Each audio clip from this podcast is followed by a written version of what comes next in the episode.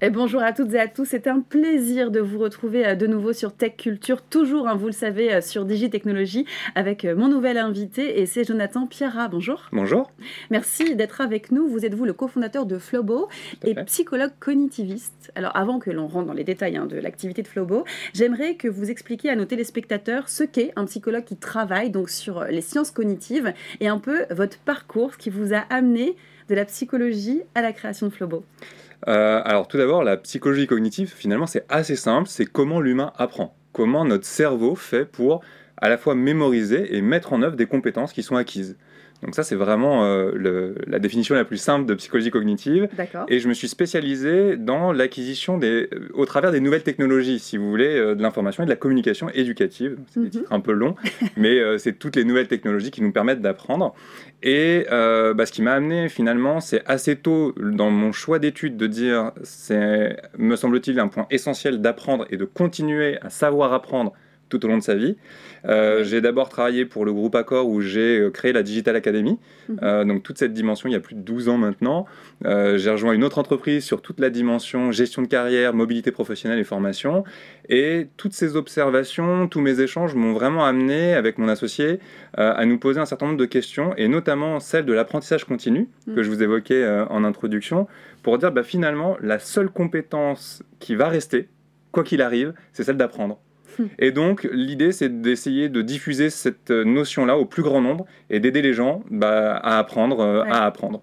Et donc, du coup, vous, dans vos formations pour les apprenants, vous digitalisez euh, les formations, vous parlez de technologie, etc. Euh, quelles sont les offres que vous proposez au sein de Flobo? Globalement, nous, on n'offre pas de technologie, on n'offre pas d'objets. Ce qu'on va offrir à, nos clients, c'est vraiment un service sur mesure pour accompagner l'acquisition de compétences chez leurs apprenants. Donc ce qui est très important, c'est qu'on a deux offres. Une première qui va être cette construction de parcours de montée en compétences. Et je fais bien la différence entre formation et montée en compétences. Nous, on accompagne nos clients justement dans la diffusion de ces parcours de formation mm. jusqu'à la montée en compétences. Donc ça, c'est notre première offre. Et la deuxième, c'est de former nos clients mm. à ce qu'on fait. Hein, c'est vraiment cette idée de diffuser au plus grand nombre euh, ces compétences, de faire acquérir des compétences. Vous parlez de blended learning. Oui. Euh, c'est quoi le blended learning? Peut-être qu'on sait un peu ce que c'est, mais peut-être retracer un peu l'histoire, dire pourquoi c'est crucial aujourd'hui et c'est important pour vous de proposer ce type de formation? Alors, si on veut parler d'histoire deux minutes, effectivement, il y a eu une grosse phase de euh, digitalisation de formation dans les années entre 2005 et 2015 mm. où il y a eu du tout e-learning. Mm.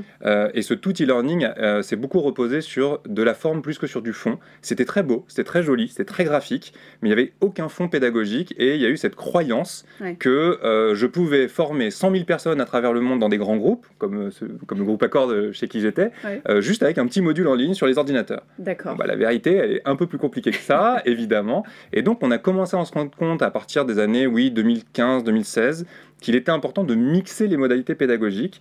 Et l'analogie, si vous me permettez, que je prends souvent, c'est la différence entre une salade de fruits et un smoothie. Vous avez beaucoup euh, d'entreprises qui prétendent faire du blended et qui font de la salade de fruits, c'est-à-dire vous pouvez choisir le fruit que vous allez manger. ah vous voyez, c'est un peu l'idée. Je comprends bien, très bien. Faire du vrai blended, c'est faire un smoothie, c'est-à-dire que peu importe les modalités, que ce soit e-learning, présentiel, synchrone, asynchrone, ce qui compte, c'est la capacité de l'apprenant à euh, poursuivre tout son apprentissage pendant euh, euh, tout le parcours de montée en compétences. Et donc de pas finalement distinguer les moments synchrones, asynchrones, mm. c'est complètement fluide. très bien. D'où le smoothie. Ok, d'où le smoothie, c'est comme analogie, j'aime beaucoup.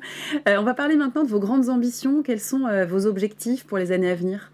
Alors, Flobo euh, fait euh, x2 en termes de chiffre d'affaires depuis 3 ans maintenant. Notre objectif encore pour cette année, c'est de continuer sur cette même tendance, même en faisant un peu plus que ça, euh, x2,5. Euh, donc ça, c'est notre premier enjeu, c'est de continuer à grandir, à grossir dans cette dynamique d'accompagnement de nos clients euh, sur ces parcours blended learning. Mhm. Et on a un gros projet qu'on lance cette année qui est aussi un projet d'école. Ce que je vous disais un peu dans les fondements de Flobo, c'est vraiment de diffuser cette compétence-là au plus grand nombre.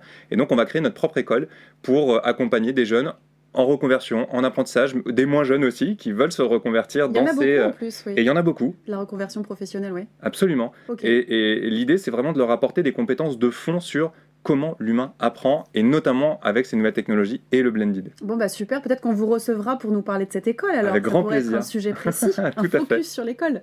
On va passer maintenant à la question que vous vous attendez, j'en suis euh, certaine. vous aussi, c'est la question sans filtre.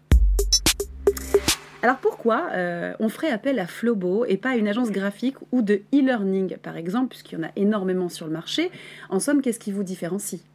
Eh ben, la grosse différence qu'il va y avoir avec euh, nos concurrents, ou en tout cas les, éléments que vous citez, comme les agences ou les, entreprises de, de, digital learning ou de e-learning, on se base vraiment sur les profils de nos collaborateurs. Moi-même, en tant que psychologue cognitiviste, je me suis entouré de linguistes, d'autres psychologues mm. cognitivistes, des gens qui vraiment sont euh, au cœur de la stratégie d'acquisition de compétences chez l'humain.